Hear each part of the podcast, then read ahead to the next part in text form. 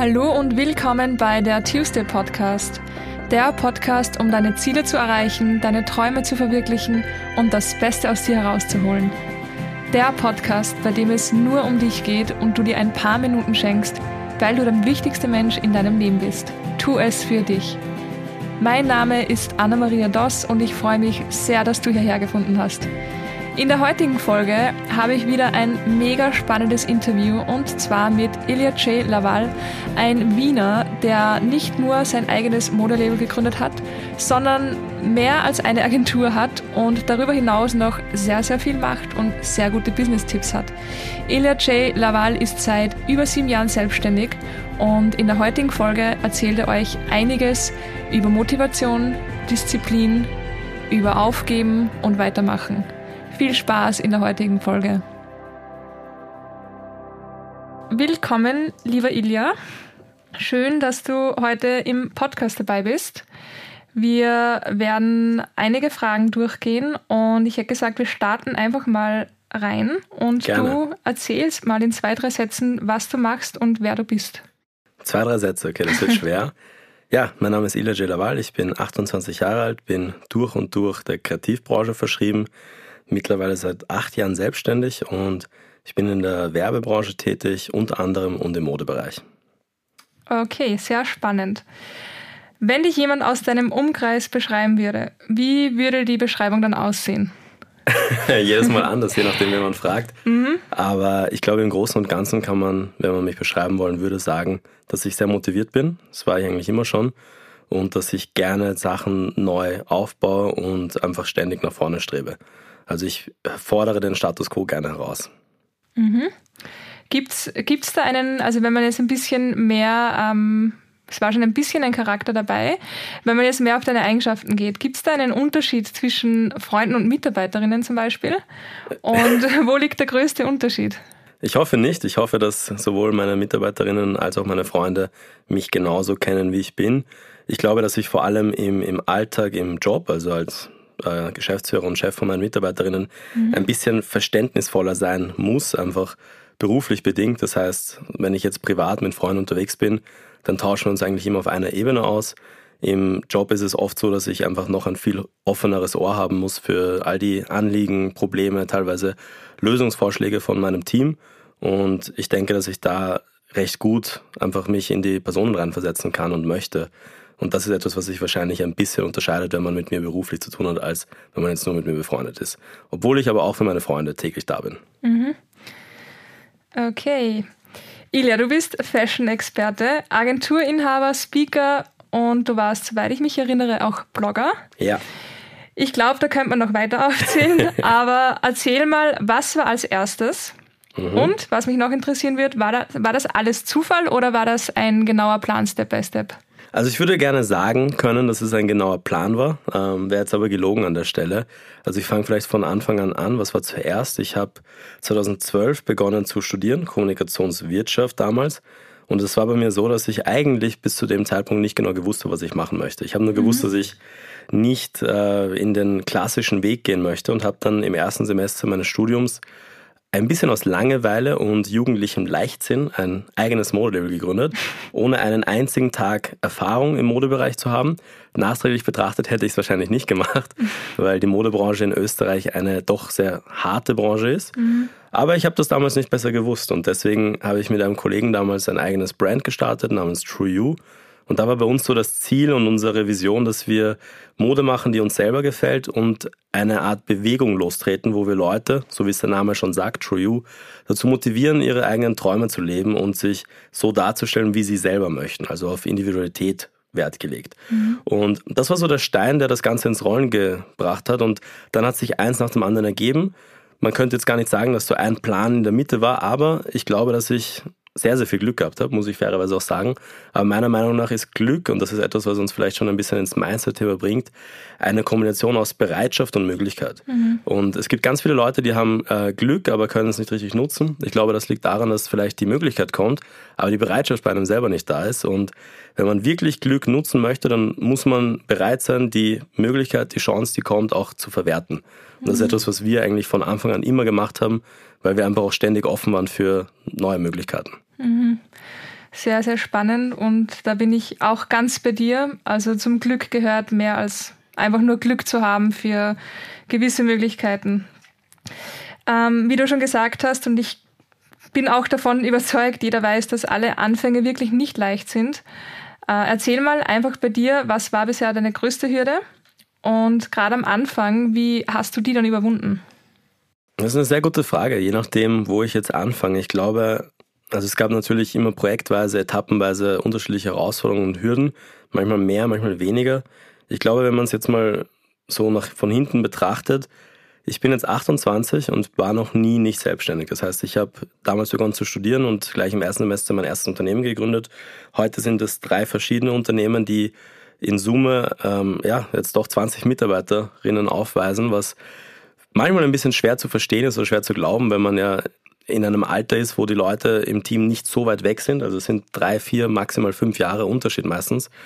Aber trotzdem bist du in einer Position, wo du diese Verantwortung hast, wo du für die Gehälter und für die Arbeitspositionen von deinen Leuten und für den Gemütszustand und auch für ihr Wohlergehen generell verantwortlich bist aber hast trotzdem auch dein Privatleben und bist trotzdem eigentlich noch jung, ich darf das noch ein paar Jahre wahrscheinlich sagen, und hast trotzdem auch all die Sachen, die andere 27- oder 28-jährige Studenten teilweise noch machen.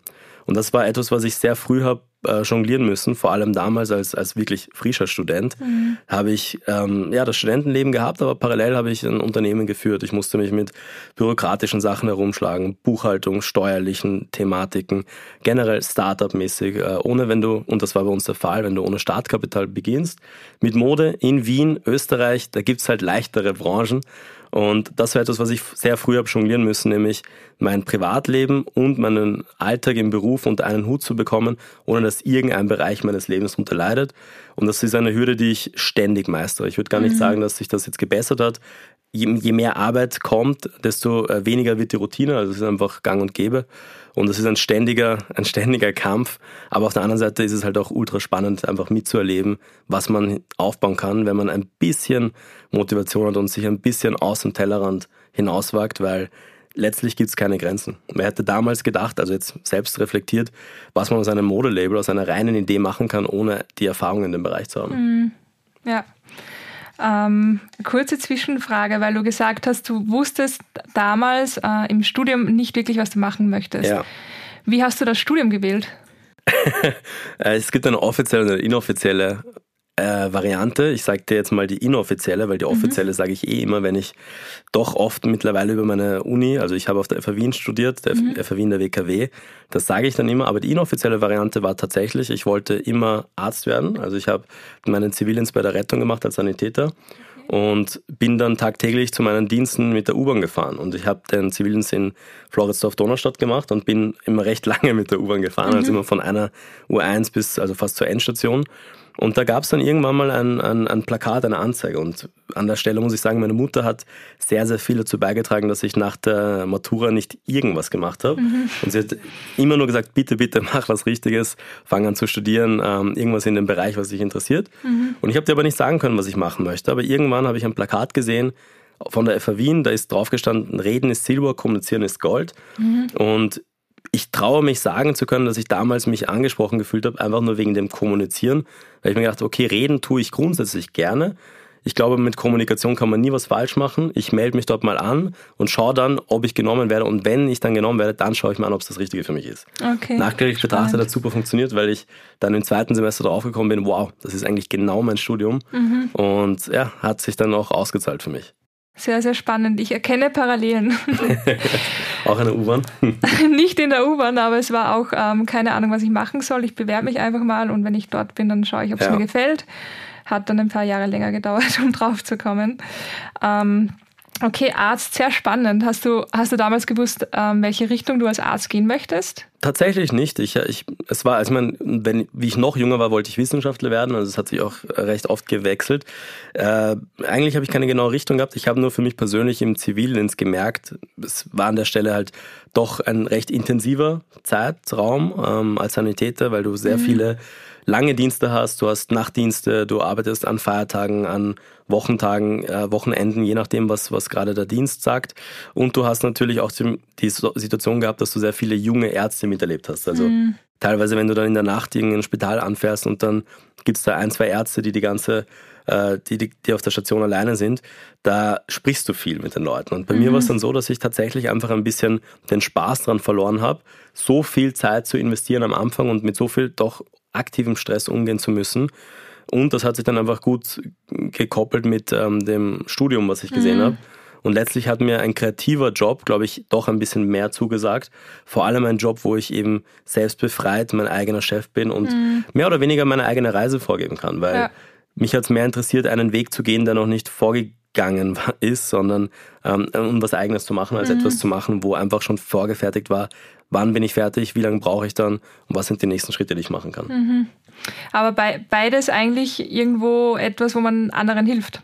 Natürlich. Und, und das ist letztlich auch etwas, was ich mittlerweile sagen muss, was mir wirklich Spaß macht. Und ich bin ja auch mittlerweile als Lektor auf zwei Universitäten tätig, unter anderem meine ehemalige FH Wien, also meine ehemalige FH. Wie war das das erste Mal? Weird. Es ist immer noch ein bisschen awkward. Ich meine, ich habe angefangen, da war ich 26, jetzt bin ich 28, das heißt, mhm. da war es noch komischer, weil ich habe auch jetzt noch teilweise Studenten, die genauso alt, wenn nicht sogar älter sind als ich. Mhm. Aber im Großen und Ganzen, glaube ich, geht es nicht ums Alter, sondern um die Expertise und die Erfahrung und ja. das, was du den Leuten mitgeben kannst. Und das merke ich halt, also in, auf einer FH, in FH Wieselburg mache ich Fashion Marketing und ich habe das halt schon so viel gemacht im, mhm. im Fashion-Bereich in Österreich und ich zeige den Studenten, wie man eine Fashion Brand aufbauen kann, was das für einen bedeutet, wie viel Arbeit man da wirklich an den Tag legen muss und welche Herausforderungen auf einen warten. Und ich denke, für mich persönlich habe ich da einfach sehr viel mitnehmen können über die Zeit und mich motiviert es dann einfach zu sehen, wie doch noch ein bisschen jüngere Leute mit diesen, mit diesen Feuer in den Augen da sitzen und sich überlegen, ich möchte mich selbstständig machen, vielleicht nicht im Fashion-Bereich, aber generell und ich kann dann einen gewissen Beitrag leisten, um das ein bisschen besser voranzutreiben mhm. oder die Leute einfach nur zu motivieren und zu zeigen, was man machen kann. Und das gibt mir dann persönlich auch sehr viel, weil das zeigt, dass das, was man tut, auch wirklich eine gewisse Bedeutung hat und einen Effekt bei Leuten. Ja. Sehr, sehr spannend. Ich habe, glaube ich, noch niemanden getroffen, der am Weg zur Selbstständigkeit oder einfach am Weg, sein Ding zu machen, so wie es du gemacht hast, nicht von außen irgendwann in irgendeiner Art belächelt worden ist. ähm, also ich Story kann auch, ja, ich kann auch von mir sprechen. Es ist jetzt noch nicht, also noch, noch, kein so langer Weg wie bei dir, aber dennoch waren hier auch schon die ein oder anderen ähm, ja, Kundgebungen, die man nicht hören wollte. Mhm. Und ich glaube, gerade jungen Menschen kann das nicht nur sehr zu schaffen machen, sondern schnell mal das Ziel oder den Traum zerbrechen lassen. Ja, absolut. Wie, wie war das bei dir? Ich meine, du hast schon gesagt, bei dir war das so oder du kennst es. Und wie bist du damit umgegangen? Weil offensichtlich bist du richtig damit umgegangen und vielleicht hast du da den einen oder anderen Tipp. Naja, also das ist etwas, was man, glaube ich, wirklich hervorheben muss. Und das sollte jetzt wirklich an alle gehen, die das dann hören werden. Man wird immer auf Kritik und immer auf sagen wir jetzt mal Feedback treffen, vor allem von den Leuten, die am meisten mit einem zu tun haben, weil das sind letztlich auch die Leute, die natürlich das Beste wollen für einen. Das Problem mhm. dabei ist nur, dass das Beste für jemanden zu wollen immer subjektiv ist, weil mhm. du natürlich immer das anhand von deinen persönlichen Werten und Präferenzen und Vorstellungen für jemanden sagst. Und das, was damit einhergeht, ist, dass man sich dann oft entmutigen lässt von jemandem, der vielleicht auch das gut, etwas Gutes für dich will, aber gar nicht weiß, wohin du selber möchtest. Und das ist etwas, was gerade in der Jugend, glaube ich, heutzutage einfach ein bisschen zu oft ist, vor allem von der Familie teilweise, von den besten mhm. Freunden, mhm. vom direkten Umfeld.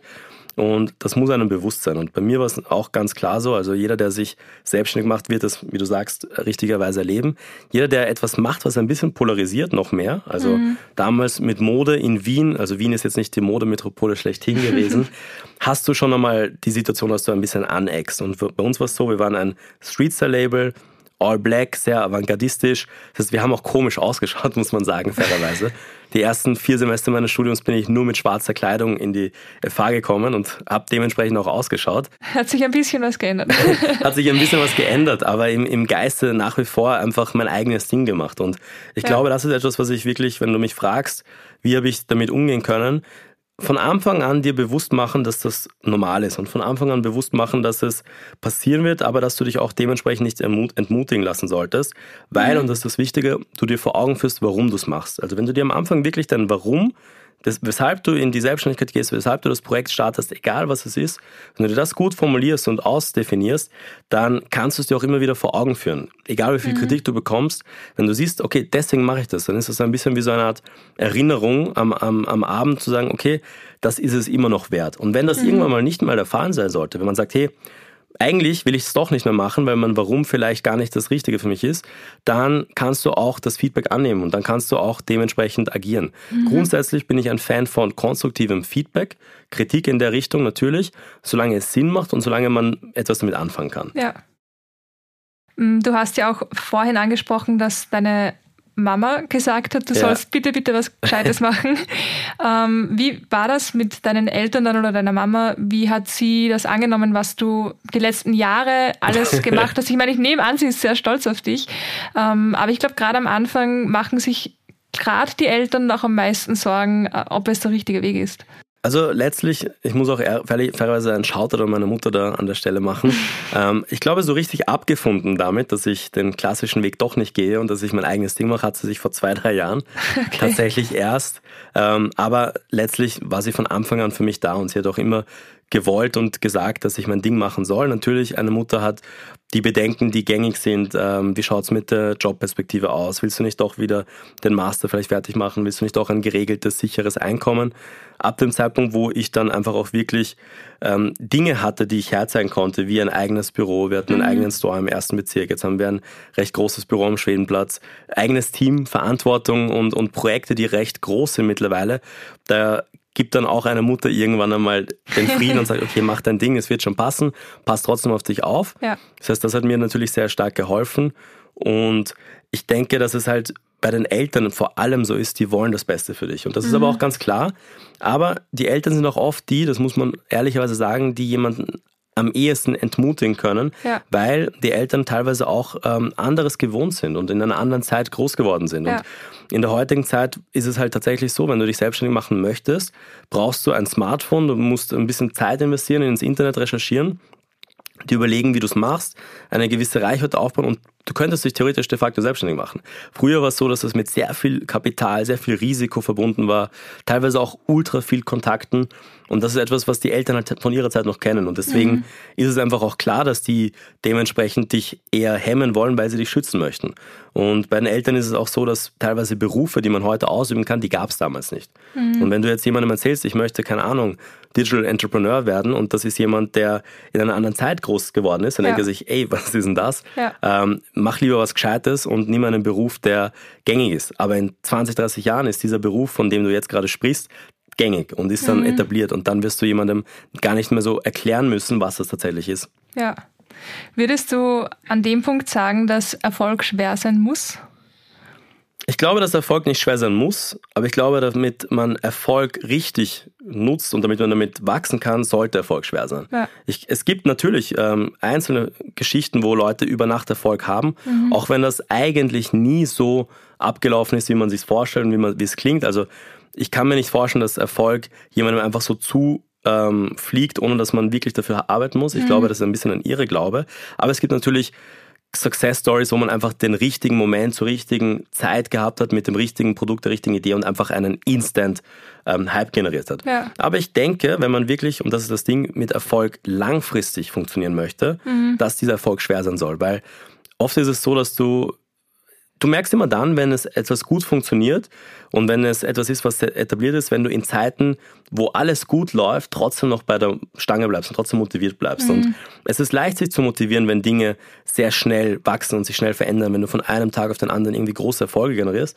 Aber wenn dann alles passt oder wenn dann alles so mal gesettelt ist, sich dann jeden Tag aufzurappeln und sich dann jeden Tag zu denken, ich möchte irgendwie noch mehr, ich möchte mich weiterentwickeln, ja. das ist dann die Zeit, wo man ähm, ja, merkt, okay, was, was treibt dich tatsächlich an? Und mhm. wenn man weiß, wie schwer dieser Weg gewesen ist und wie ähm, steinig der Weg zum Erfolg war, dann weiß man auch, was man selber geschaffen hat, um dahin zu kommen, wo man ist. Und dann ist es auch viel leichter, einem nochmal so vor Augen zu führen, hey, ich kenne es auch anders.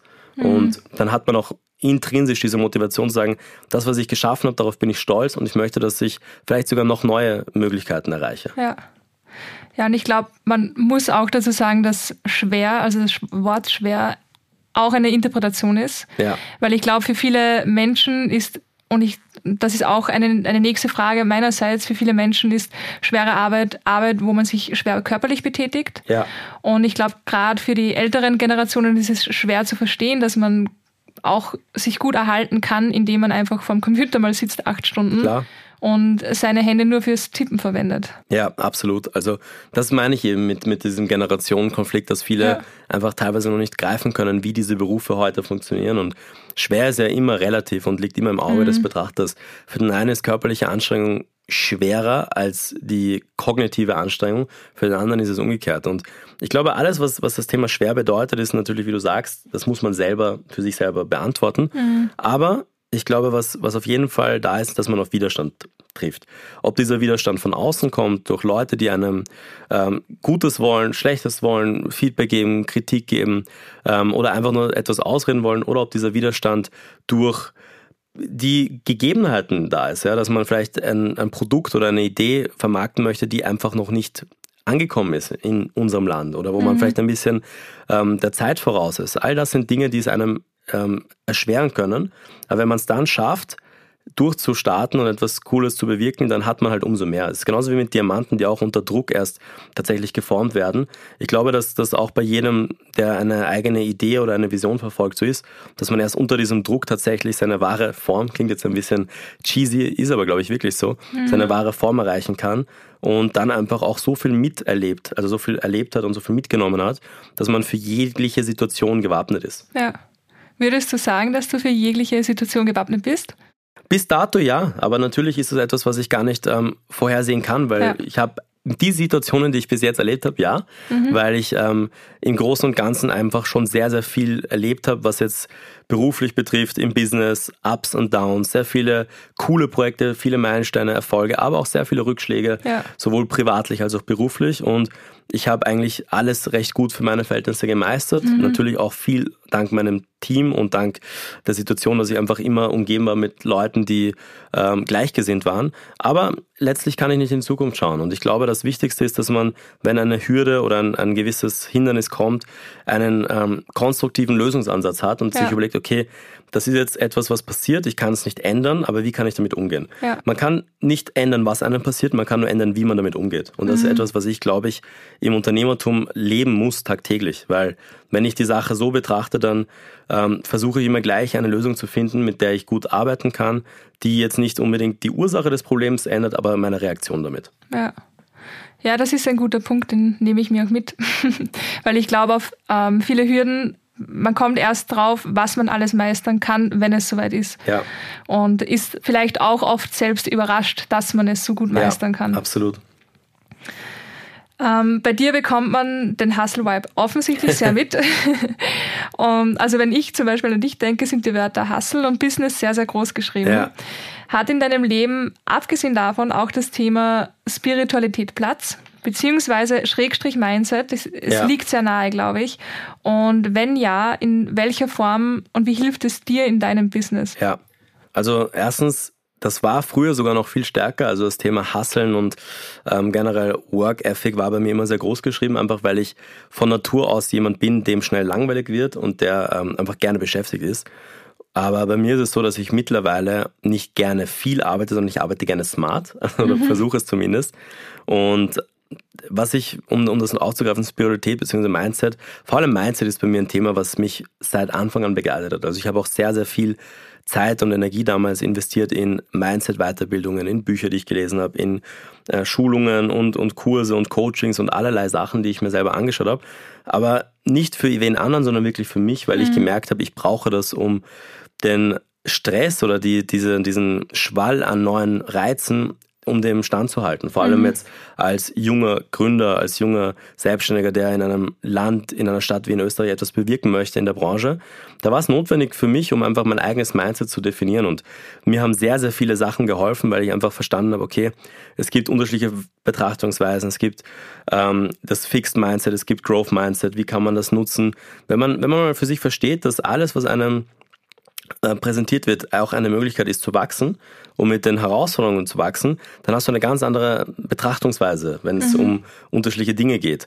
Bei mir war es so, dass ich auch recht früh, und das war so mein Grundmotivator, ähm, mich mit Mindset beschäftigt habe und befasst habe, weil ich wissen wollte, wie gut kann ich das, was ich mache, machen, um, um es auch zu optimieren, wenn ich meine Betrachtungsweise ändere. Also ich mhm. finde, Mindset ist so ein bisschen, es gibt viele Leute, die das wahrscheinlich schwer oder besser beschreiben würden. Für mich ist Mindset so eine Art Brille, die man sich aufsetzt.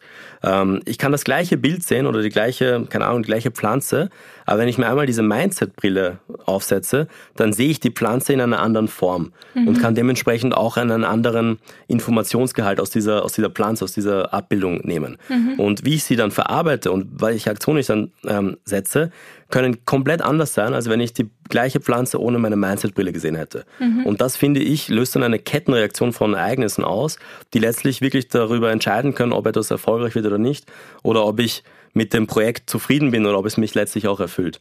Ja. Und gerade das Thema persönliche Weiterentwicklung, Mindset und die Art und Weise, wie man Dinge oder Herausforderungen im Alltag meistert, hat mir sehr, sehr viel gegeben damals. Ja. Das finde ich interessant mit der Brille.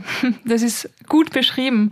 Würdest du da sagen, dass das Thema Mindset oder Spiritualität oder Persönlichkeitsentwicklung mhm. essentiell für ein gutes Business ist? Ich glaube ja. Ich glaube, das kann man gar nicht ähm, ausschließen, weil auch die Leute, die sagen, hey, ich beschäftige mich nicht damit, mhm. haben auch ihre Erfahrungen gemacht und haben auch ihre eigenen Charakter- und Mindset-Züge, sage ich jetzt mal, ähm, sich angeeignet. Und ich denke, dass egal wer es ist, auf jeden Fall mit dem Thema konfrontiert sein muss.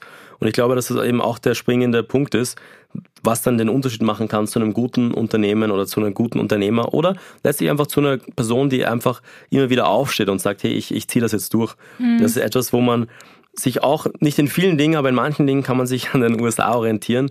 In den USA gibt es eine Thematik, die ich sehr spannend finde, nämlich, dass es eine Fehlerkultur gibt, die zelebriert mhm. wird. Also dort ist es so, dass wenn du einen Fehler machst oder wenn jemand anderes ähm, ja irgendwelche Fehler machst, dann lädst du die Person ein, du willst mit denen sprechen darüber, du begrüßt und feierst deren Misserfolg. Okay. Ähm, nicht um sie auszulachen, sondern weil du einfach aus, von deren Fehlern lernen möchtest, damit du mhm. sie nicht mehr machst. Und bei uns zu Land ist es so, dass Fehler eher nicht gerne gesehen werden und dass man dann den Kontakt mit diesen Leuten meidet und sich denkt, okay, die haben irgendwie, die sind Versager oder sowas. Okay. Und oft ist es aber dazu, dass man sich anschauen sollte, was haben die denn falsch gemacht, was haben die schlecht gemacht, was kann ich daraus lernen, was kann ich mitnehmen und wie mache ich es besser. So ein bisschen dieses Leitmotiv Fail Forward. Weil wenn ich falle, ja, im wahrsten Sinne des Wortes, dann will ich ja nicht, nicht sehen, wo ich, ich hinfalle, sondern ich möchte im besten Fall sehen, wo ich hinfalle, deswegen nach vorne, mhm. damit ich dann dementsprechend reagieren kann. Sehr spannend. Also das, so habe ich es noch nie gesehen, aber das finde ich extrem stark und ähm, ja, viele, viele, viele Mindset-Themen, sehr spannende Mindset-Themen kommen halt aus den USA ja. und die kommen bei uns ein paar Jahre später ja, an. Ja, klar. Und ich glaube auch, dass das Thema Mindset oder Spiritualität einfach ein Label ist, das manche nicht so labeln würden, aber sich unbewusst auch damit auseinandersetzen, ja. weil sie halt im Business sind und weil man sich irgendwo in der Selbstständigkeit mit sich auseinandersetzen muss, weil man ja sein Mitarbeiter ist, sein Chef. Ich meine, in meinem Fall bei dir ist ein bisschen anders, aber man hat halt viele, viele Aufgaben und viele Rollen, die man einnehmen ja. muss. Du hast mal bei einem Meeting gesagt, ich halte nichts von Motivation, sondern nur von Disziplin. und das ist mir offensichtlich sehr hängen geblieben. Mhm. Kannst du das mal näher erklären? Ja, kann ich, kann ich machen. Ähm, machen wir es anders. Also früher war es so, dass ich mich selber sehr viel motiviert habe selber, dass ich ähm, in meiner Position und auch jetzt damals, wie wir noch ähm, im Aufbau waren, habe ich die ganze Zeit Leute motivieren müssen und begeistern müssen von unserer Idee. Und kleiner Exkurs dazu, ich glaube, Begeisterung ist eine der meist unterschätzten Eigenschaften eines jungen Kreativlings oder Selbstständigen, weil ich glaube, dass jemand, der sich selber begeistert, also machen wir es anders, erst wenn man sich selber begeistert für das eigene Projekt oder die Idee, kann man andere Leute begeistern. Mhm. Und ich finde, dass das etwas ist, was ultra wichtig ist im, im, in der Selbstständigkeit, dass man eine Begeisterung für seine eigene Tätigkeit mit sich bringt. Mhm. Weil sonst wird es nicht funktionieren, dass man jemand anderen davon überzeugt, was zu machen. Und das war bei mir früher der Fall, dass ich halt die ganze Zeit Leute motivieren müssen. Und ich finde, dass Motivation per se, wenn ich sage, ich muss mich motivieren oder ich will jemanden motivieren, dann wirkt das für mich wie so ein temporärer Zustand, weil wenn ich mhm. jetzt motiviert bin, kann ich morgen demotiviert sein. Ja. Und das ist etwas, was meiner Meinung nach sehr gefährlich ist für den Aufbau jegliches Projektes oder jeglicher Sache, ob man jetzt lernen möchte oder ob man irgendwie einen Job haben will. Wenn ich mich motivieren muss dafür, dann ist es meistens schon der falsche Ansatz, weil mhm. entweder habe ich Bock drauf oder nicht. Und natürlich ist es wichtig, dass man sich dementsprechend committet und sagt, okay, ich hole mir das jetzt, aber motivieren muss ich mich für etwas, was ich eigentlich nicht machen möchte. Oder wo ich mit sehr, sehr viel Widerstand mhm. und ähm, mit, mit Widerstreben an die Sache rangehe. Und deswegen denke ich, dass Motivation halt was Temporäres ist. Und ich bin eher ein Fan von Disziplin geworden, weil ich ähm, weiß, dass etwas zwar unangenehm ist, aber es trotzdem mache. Genauso, wenn ich jetzt, keine Ahnung, einen neuen Sport lernen will, dann weiß ich, dass das mit äh, Arbeit verbunden sein wird. Mhm. Und ich mhm. weiß, dass ich früh aufstehen muss. Und ich weiß auch, dass es zach wird, ja, wenn ich es jetzt einfach so auf Mundart sage. Aber ich gehe das bewusst ein, weil ich weiß, was es mir wert ist und weil ich weiß, was am Ende des Tages auf mich wartet. Und dafür brauche ich Disziplin. Ja. Wenn ich mich jedes Mal motivieren müsste dafür, dass ich diese Sportart ausübe, dann ist es, glaube ich, der falsche Ansatz, weil es ist wie mit einer Motivationsspritze und dann habe ich vielleicht für zwei, drei Tage Motivation und dann ist sie wieder weg und dann muss ich mir meine Motivation wieder wie so eine Droge woanders holen von Videos oder Podcasts ja, oder ähm, YouTube-Videos, aber ich müsste mich selber erstmal intrinsisch begeistern dafür mhm. und die Disziplin haben, das durchzuziehen. Deswegen mhm. bin ich eher ein Fan von Disziplin und halte mittlerweile weniger von Motivation. Okay, okay. Klingt logisch. ich denke auch, dass, ähm, dass man, wenn es nicht unangenehm ist, dann kommt man nicht weiter. Absolut. Ja. Ähm, wenn wir schon beim Thema unangenehm sind. Mhm. Du bist jetzt seit acht Jahren selbstständig, hast du gesagt. Ja. Und ich nehme an, dass dein Umfeld sich zum Teil verändert hat. Ja. Klar. Das Umfeld wächst entweder mit einem mit ja. oder es verändert sich. Ja. Wie hast du das wahrgenommen in den letzten Jahren deiner Karriere? Also ich kann es nur zu 100% bestätigen. Ähm, jeder, der was anderes sagt, hat entweder sehr viel Glück gehabt oder hat noch nicht äh, genug Veränderungen miterlebt. Mhm. Äh, ich glaube, im Großen und Ganzen ist es so, und das kann man auch wieder anhand eines guten Beispiels darstellen, es gibt so diese These, dass man sagt, man ist immer so der Durchschnitt von fünf Leuten, mit denen man am meisten Zeit verbringt. Ich weiß jetzt nicht, ob man das eins zu eins so bestätigen kann, aber ich glaube, dass da sehr viel Wahrheit drinnen ist, weil das zeigt sich einfach aufgrund seiner Interessen, aufgrund der Sachen, die man macht im, im Job, im Priva Privaten. Die Leute, mit denen du am meisten Zeit verbringst, sind auch die, mit denen du deine Erfolge, deine Misserfolge teilst, mit denen du dich austauschst kreativ, mit denen du deine Freizeit planst, mit denen du gemeinsam auf Urlaub fahrst, mit denen du Weiterbildungen besuchst und dergleichen. Und wenn dein Umfeld irgendwann aufhört, diese persönlichen Interessen wiederzuspiegeln, mhm. dann passiert meistens Folgendes. Entweder änderst du deine Interessen oder du änderst dein Umfeld. Ob du willst oder nicht. Und das ist etwas, was viele Leute nicht gerne tun, was klar ist, weil Veränderung ist nie angenehm. Es muss mhm. aber immer erst, also es wird immer schlechter, bevor es besser wird. Wenn man irgendwas verändert, egal welcher Prozess es ist in der Weltgeschichte, wird es meistens immer ein bisschen schlechter oder unangenehmer, bevor es besser wird. Wenn man anfängt zu trainieren, hat man am Anfang den Schmerz, ja. ähm, aber dann wird es besser. Und das ist etwas, was ich glaube auch mit dem Umfeld ähm, so unterstreichen würde, weil, wie gesagt, entweder änderst du deine Interessen oder du änderst das Umfeld oder vielleicht sogar beides. Mhm. Gerade wenn man ins Ausland zieht oder so. Und da ist es so auch bei mir gewesen, dass ich zwar probiert habe, mein Umfeld immer recht stabil zu halten, aber es ist ganz klar, je mehr du mit jemandem Zeit verbringst, desto mehr passt du dich an und desto mehr nimmst du den, deren Eigenschaften auf und umgekehrt mhm. Äh, färbt das auch ein bisschen ab. Ich glaube, dass es ganz schön ist, weil, und das ist das, worauf ich hinaus will, wenn man es schafft, jeder Kategorie oder jedem Abschnitt seines Lebens so ein gewisses Umfeld zuzuschreiben und sagt, mhm. okay, das sind so die Leute, mit denen ich mich vielleicht beruflich am meisten austausche. Das sind die Leute, mit denen ich privat am meisten tun haben möchte. Das sind die Leute, mit denen ich, ich weiß nicht, ein gewisses Hobby teile. Dann hat man die Möglichkeit, so einen, eine sehr große Freundesgruppe aufzubauen von Leuten, die alle einen gewissen Teil deiner Persönlichkeit widerspiegeln. Ja. Weil niemand von uns hat nur einen gewissen Persönlichkeitsaspekt und das war's, sondern ja. du hast unterschiedliche Vorlieben, Hobbys, unterschiedliche Sachen, die du machen möchtest. Und es wäre auch beschränkend zu sagen, ich will nur mit einer Gruppe von Leuten abhängen, mhm. weil deine Interessen sind breit, deine Interessen sollten auch dementsprechend breit gefächert sein. Und dann solltest du aber auch die Freiheit haben zu können und sagen, hey, ich schaue mir immer an, mit wem ich gerade Bock habe abzuhängen, je nachdem, was ich mache. Und wenn du schaffst, mit all diesen Gruppen, auch wenn es ein bisschen schwer ist, in Kontakt zu bleiben, so dass ihr euch einfach auch vielleicht gewisse ähm, regelmäßige Treffen ausmacht oder Dinge, wo ihr dann die gemeinsamen Interessen ausübt, dann hast du das Privileg, ein sehr, sehr großes Umfeld, ein sehr großes Netzwerk zu haben von Leuten, mit denen du gern unterwegs bist, die dich inspirieren, die du mhm. inspirieren kannst, mit denen du dich austauschen kannst. Und dann hast du, glaube ich, auch ein erfüllteres Leben. Ja. Du hast gesagt, ähm, man färbt ab ja. und die Leute färben auf dich ab. Ja. Und ich glaube, weiß nicht, ob es nur in Österreich so ist, aber es fällt mir auf, dass gerade in Österreich ähm, oft die, die Menschen, die weiter sind als man selbst, nicht äh, gern eingeladen werden, nicht gern gesehen werden, weil ja. man sich dann, weil man einen Spiegel bekommt und sieht, was man nicht erreicht hat und was ja. man nicht ist. Und ich finde, also ich finde es schade in erster Linie, weil ich denke, gerade wenn man sich mit Leuten umgibt, die einen vielleicht sogar Angst machen, weil sie so viel Erfolg haben, strebt man eher danach, dass man auch auf die gleiche Höhe kommt. Mhm. Hat sich auch das bei dir verändert? Oder würdest du sagen, du hängst auch mit Leuten ab? Ich meine, das klingt jetzt, mhm. soll es nicht asozial klingen, aber ähm, du hängst jetzt mit Leuten ab, die vielleicht, äh, keine Ahnung, ich sage jetzt einmal, den typischen 40-Stunden-Job haben oder, oder nicht das, das große Mindset wie du ja. haben oder einfach andere, andere Weltbilder. Ja, zu 100 Prozent. Und das ist auch etwas, wo ich ehrlich sagen muss, das ist ein bisschen mit dem Alter oder mit der Reife, je nachdem, wie man es jetzt sagt, gekommen. Früher habe ich das natürlich ein bisschen bewusster gemacht, dass ich mir ein Umfeld auch zusätzlich gesucht habe und mich umgeben habe mit Leuten, die einfach viel weiter sind als ich, verhältnismäßig von da, wo ich hin möchte und mhm. um mich auch ein bisschen zu challengen und, und mir Perspektiven und Möglichkeiten aufzuzeigen, weil oft sind die Dinge, und das ist auch wieder ein kleiner Exkurs, die Dinge, die am meisten Freude bereiten, sind meistens auch die, mit denen am meisten Furcht oder am meisten Respekt verbunden ist.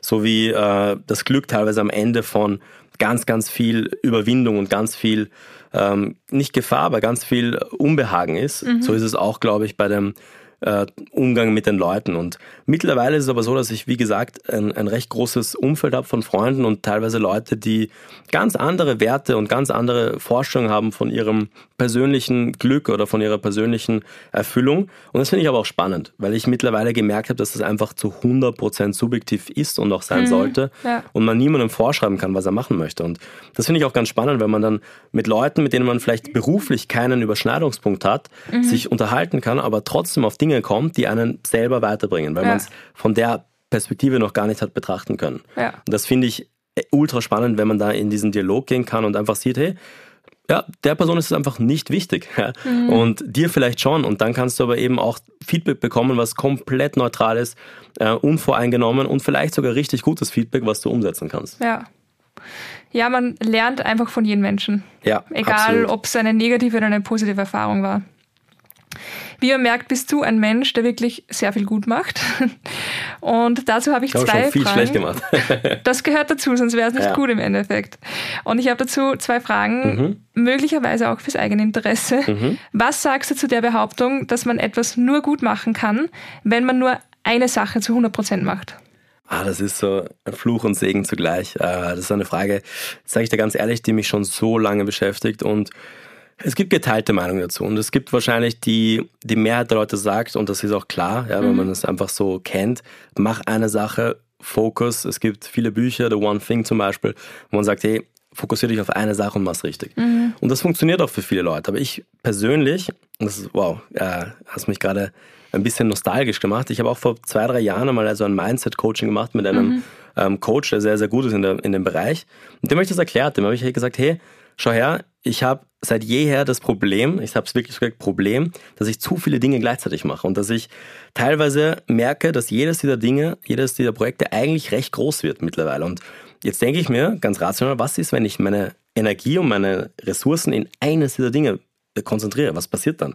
Und habe ihm das auch so erklärt und er hat gesagt, weißt du was, ich habe mir das jetzt angehört. Ich habe mir angeschaut, wie du bist. Ich habe mir angeschaut, was du so gemacht hast.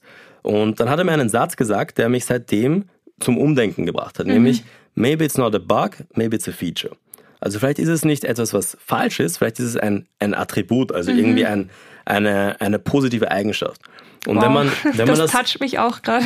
Mir, mir hat wirklich viel gegeben, weil ich habe mir dann gedacht, hey, eigentlich stimmt's, vielleicht ist es ja. gar nichts kaputtes oder was, was man nicht macht. Oder vielleicht ist es genau das meine Stärke. Mhm. Und wie ich das verstanden habe, habe ich gemerkt, hey, ich habe so begonnen zu überlegen, wenn ich nicht so viele Dinge gemacht hätte gleichzeitig, wenn ich nicht so viele Bereiche aufgebaut hätte, manche liegen gelassen habe, manche noch weiter aufgebaut habe, dann hätte sich vielleicht alles ganz anders entwickelt. Mhm. Und ich habe meinen Erfahrungs, ähm, meinen Erfahrungsspiegel so aufgebaut, dass ich einfach gemerkt habe, ich kann in unterschiedlichen Bereichen, unterschiedlichen Branchen mitsprechen. Ich habe Überschneidungspotenzial. Und mittlerweile ist es so, dass ich dann einfach verstanden habe, wer weiß, wie es anders gewesen ist. Und mhm.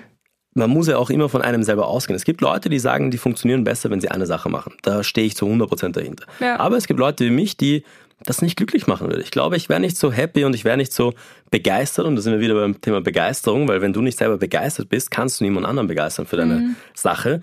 Ich wäre nicht so begeistert, wenn ich jeden Tag das Gleiche machen müsste, weil das wäre nicht das Richtige für mich.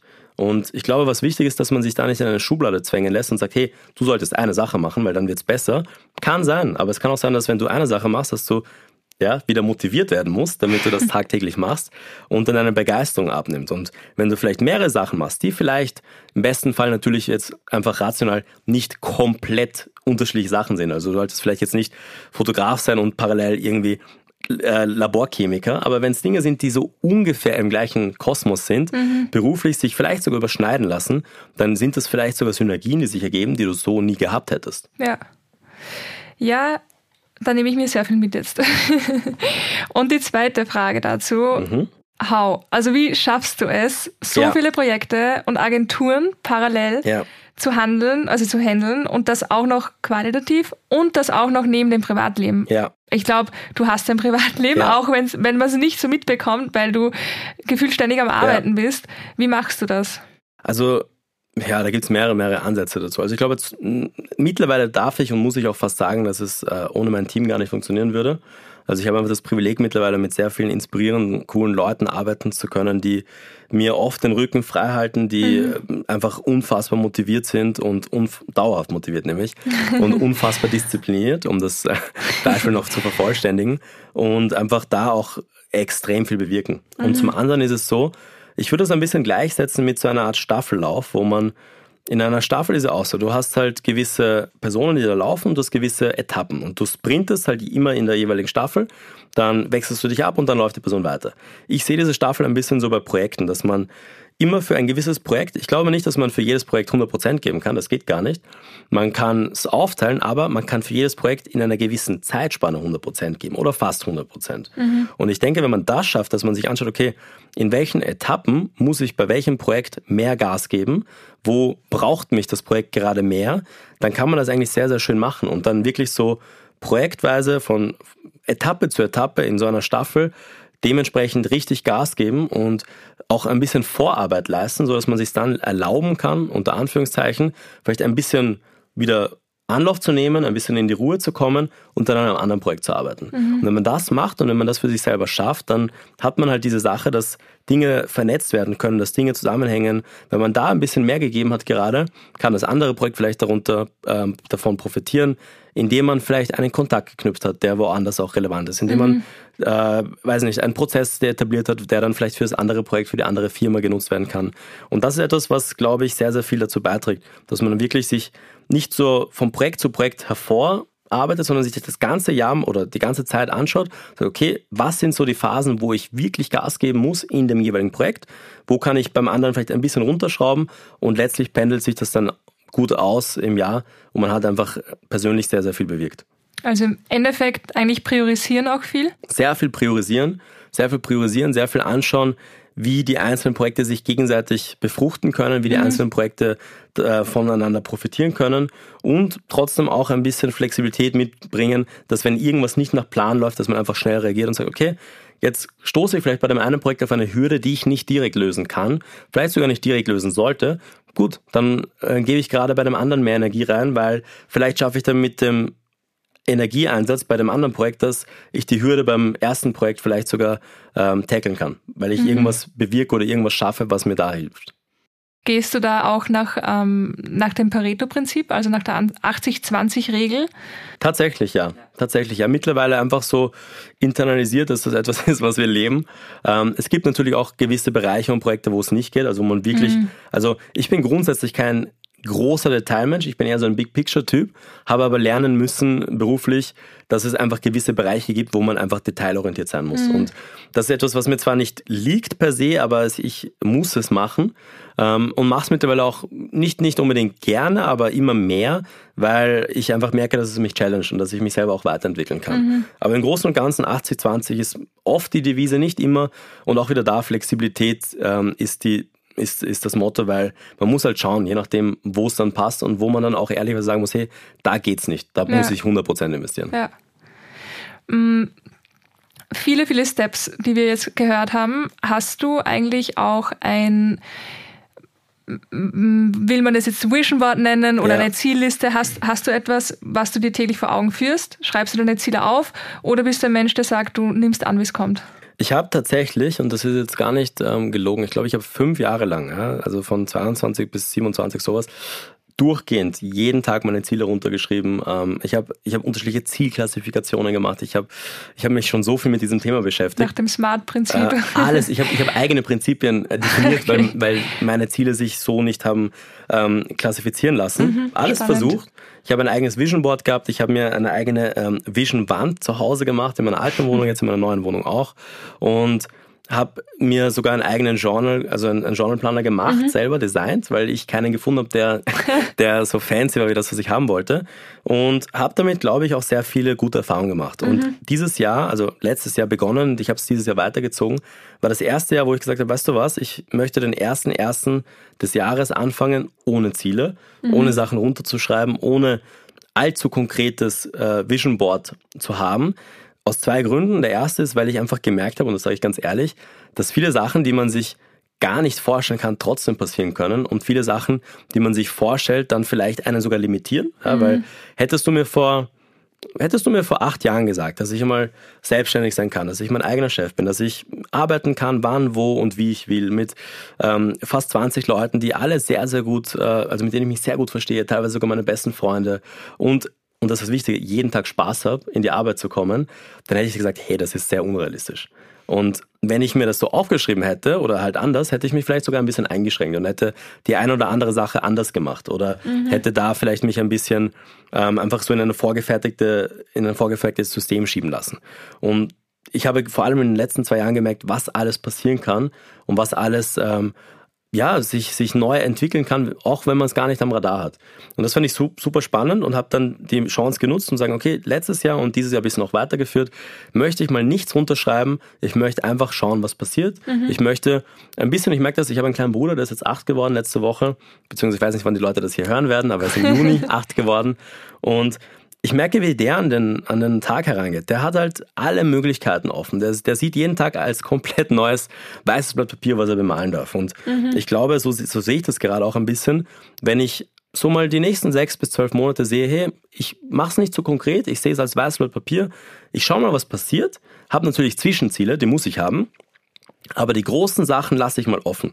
Dann würde ich gerne schauen, was passiert in zwölf Monaten, wo bin ich jetzt, was habe ich erreicht und dann werde ich vielleicht wiederum einfach einen neuen Horizont, eine neue Perspektive erreicht haben mhm. und dann kann ich wiederum mit Zielen arbeiten. Aber mhm. jetzt gerade möchte ich ein bisschen so mal den, äh, den, den, das Ufer wechseln äh, metaphorisch gesprochen, metaphorisch gesprochen in, im Sinne von Zielen und das gedankliche Ufer wechseln, was jetzt so Perspektive und Möglichkeiten betrifft, um zu schauen, was gibt's noch, was kann ich noch schaffen und dann arbeite ich wahrscheinlich wieder mit meinen Zielen. Okay, sehr coole Methode. Bin, bin auch gespannt. Die letzte Frage, mhm. eine kurze Frage, vielleicht ja. auch mit einer kurzen Antwort. Was ist wichtiger, Lebenserfahrung oder Bildung? Puh, das ist eine echt gute Frage.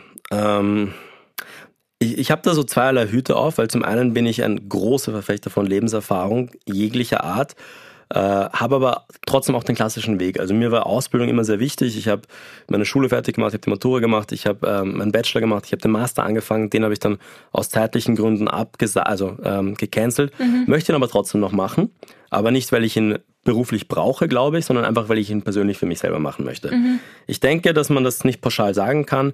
Für mich persönlich ist es ein Zusammenspiel von, von den beiden. Mhm. Ich glaube, dass Lebenserfahrung unabdingbar ist. Also das, das brauchst du per se und Bildung ist etwas, das solltest du dir ähm, gönnen. Das solltest du dir holen für dich persönlich. Ja. Das eine ist eine Notwendigkeit, das andere ist nicht ein Luxus, aber das andere ist eine Belohnung für dich selber. Also mhm. mit Bildung meine ich die Belohnung. Und ich denke, dass erst wenn man beides für sich persönlich erkannt hat und auch persönlich gewichtet, hey, es gibt Leute, die haben ultra viel geschafft und sind sehr, sehr glücklich geworden, nur mit Lebenserfahrung. Und es gibt Leute, die den klassischen Weg der Bildung gegangen sind und da super viel bewirkt haben für sich selber. Mhm. Ich glaube, das Wichtigste ist, dass man wiederum von sich selber ausgeht, sich nichts einreden lässt. Wenn man die Bildung verfolgt, sollte man es machen, wenn man es selber machen möchte. Nicht, weil irgendwie die Eltern oder die Freunde oder das System, die Gesellschaft einem sagt, hey, du solltest das machen. Und wenn man sagt, ich möchte erstmal Erfahrung schaffen, äh, äh, ich möchte erstmal Erfahrung sammeln, dann tue ich das. Aber man sollte trotzdem immer wiederum die Möglichkeit haben, die Freiheit zu haben, hey, wenn ich dann an dem Punkt bin, wo ich mir was nachlernen möchte, wo ich eine, eine Bildung, wo ich eine Ausbildung schaffen will, dann dann sollte man auch den Mut haben, das dann noch zu tun. Weil mhm. ich glaube, dass es nie zu spät ist, um etwas zu lernen. Ja. In der heutigen Gesellschaft vor allem nicht, weil du kannst dir Wissen so gut, so, so stark online aneignen. Und es gibt Leute, die lernen mit 60 neue Berufe und mit 60 neue Fertigkeiten. Ja. Und das ist etwas, was ich persönlich sehr stark zelebriere, äh, unterstütze ich auch. Und deswegen würde ich jedem nahelegen, die Kombination aus beidem macht es aus. Aber wichtig, die Kombination für dich selber. Ja, ja, das ist ein guter Schlusspunkt. Vielen, vielen Dank für deine Hat weisen Worte. Gerne. Ich glaube, es können sich sehr, sehr viele junge Menschen sehr viel mitnehmen. Ich konnte mir auch sehr viel mitnehmen. Und ja, ich danke dir fürs Hiersein und fürs Teilen. Sehr gerne, hat Spaß gemacht. Danke. Danke. Das war das super spannende Interview mit Ilya J. Laval und ich hoffe, es hat euch gefallen. Ich fand es mega spannend und ich fand es sehr, sehr inspirierend. Es hat einfach gezeigt, mach dein Ding, du musst nicht immer vorher deinen Weg wissen und manchmal lohnt es sich auch einfach zu probieren und drauf loszugehen. Ich hoffe, Ihr habt genauso viel mitnehmen können wie ich und ihr könnt mir auch gerne Feedback geben auf Instagram at Pineapples and Wine. Schreibt mir gerne eine Nachricht oder kommentiert unter meinem letzten Post. Ich freue mich auch über Feedback hier in den Kommentaren oder eine Bewertung. Sagt mir einfach, wie ihr es fandet und ich freue mich schon auf die nächste Folge mit euch und wünsche euch bis dahin jetzt einen wunderschönen Tag, wann auch immer ihr gerade hört und bis zum nächsten Mal. Eure Anna.